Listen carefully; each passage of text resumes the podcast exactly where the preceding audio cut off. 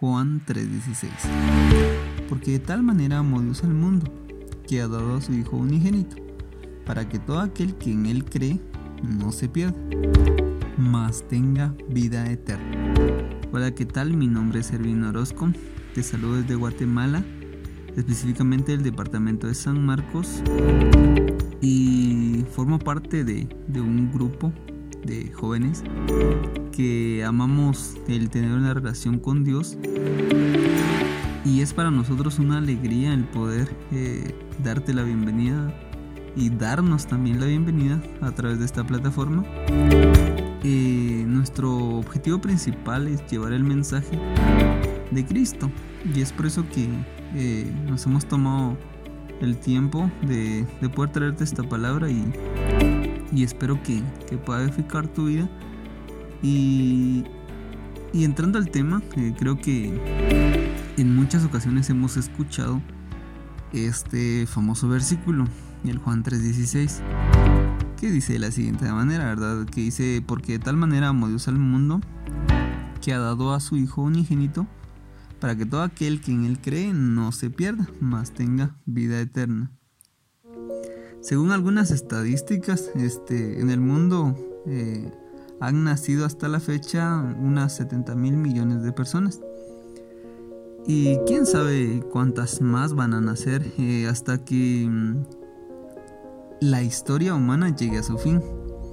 Si lo adecuamos bien a, a este contexto del versículo de Juan 3:16, encontramos una particularidad y es la siguiente de que Dios envió a su Hijo específicamente para salvar a más de 70 mil millones de personas, incluyendo aquellas personas que aún no han nacido. Es así como vemos el grande amor que Dios nos tiene. Y vemos específicamente que Dios no tiene límites de ningún tipo en ninguna de sus capacidades. El único objetivo eh, acerca de, este versículo es el camino a la salvación. Y es bien importante eh, entender lo que también dice el versículo 19 al 20. Y dice de esta manera, y esta es la condenación, que la luz vino al mundo y los hombres amaron más las tinieblas que la luz porque sus obras eran malas, porque todo aquel que hace lo malo aborrece la luz y no viene a la luz, para que sus obras no sean reprendidas. Hemos visto que alrededor del mundo y en la situación en la que hoy nos encontramos, hemos visto un mundo quizás muy corrompido. Vemos cosas como eh, jóvenes que a la edad corta están metidos en problemas de, drogadicción, en problemas de alcohol, en problemas de pornografía, en problemas, este, incluso en problemas sociales. hay personas que a temprana edad se meten a las maras, que a temprana edad empiezan a hacer extorsiones. Y es por eso que mm, a veces cuesta eh, el venir a, a Cristo para aquellas personas porque piensan de que, o sea, al venir a Cristo, eh, al final, eh, cuando ellos vengan, van a ser reprendidos o de alguna manera no van a ser aceptados. Pero déjame decirte que no. Eh, el amor de Dios es tan grande que lo demuestra, o sea, a, un, a una gran dimensión diciéndonos de que dentro de esas 70 mil millones de personas, según las estadísticas actuales, este, nos encontramos nosotros. Te encuentras tú, me encuentro yo. Y, es por eso que Dios mandó a su Hijo, porque nosotros necesitamos ser salvados. Nosotros necesitamos ir más allá de una vida humana. ¿A cuántos no nos gustaría eh, recibir esa vida eterna? Y es por eso que yo vengo a decirte esto. Dios plenamente no vino a condenarte y lo hace perfectamente en el versículo. Dice directamente que vino a darnos la vida eterna. Es por eso que nosotros en este versículo recibimos un regalo. Y ese regalo es la vida eterna. por eso, eh, ahí claramente en el versículo 16 eh, dice, para que no se pierda. ¿Y por qué dice para que no se pierda? Porque Dios eh, en su plan perfecto sabía que en nuestra actualidad o en el tiempo en que nosotros nos encontremos iba a haber un mundo corrompido. Porque ahí específicamente en el versículo 19 y 20 nos indica de que los hombres amaron más las tinieblas que la luz, porque sus obras eran malas.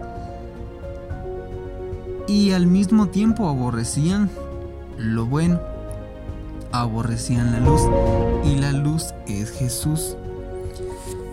Si nosotros entendemos eh, de que Dios mandó a su Hijo para que nosotros tuviéramos vida eterna, de esa manera también vamos a entender lo que Dios trae a nuestra vida en otros versículos bien importantes. Y el primero está en Primera de Juan 3:1, hablando acerca del amor y dice: Mirad cuál amor nos ha dado el Padre, para que seamos llamados hijos de Dios. Por esto el mundo no nos conoce porque no le conoció a él. Ahí está hablando específicamente del amor que nos ha dado Él.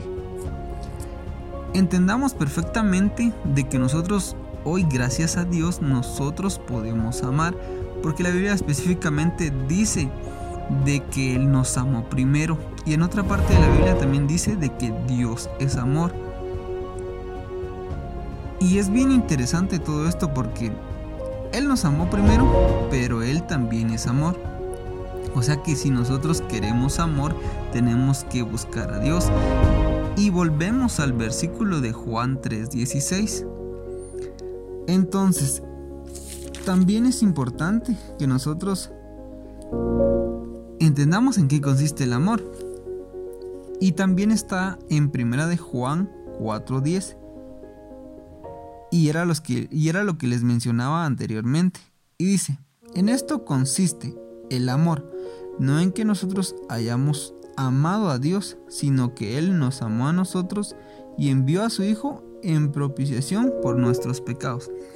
Es decir, que por los pecados que nosotros hoy en día hemos cometido y quizás en algún momento eh, después de esto vayamos a cometer, no porque queramos, sino porque eh, hay situaciones en las que a veces como seres humanos no las podemos eh, manejar tan fácilmente, pero por esos pecados Dios envió a su Hijo.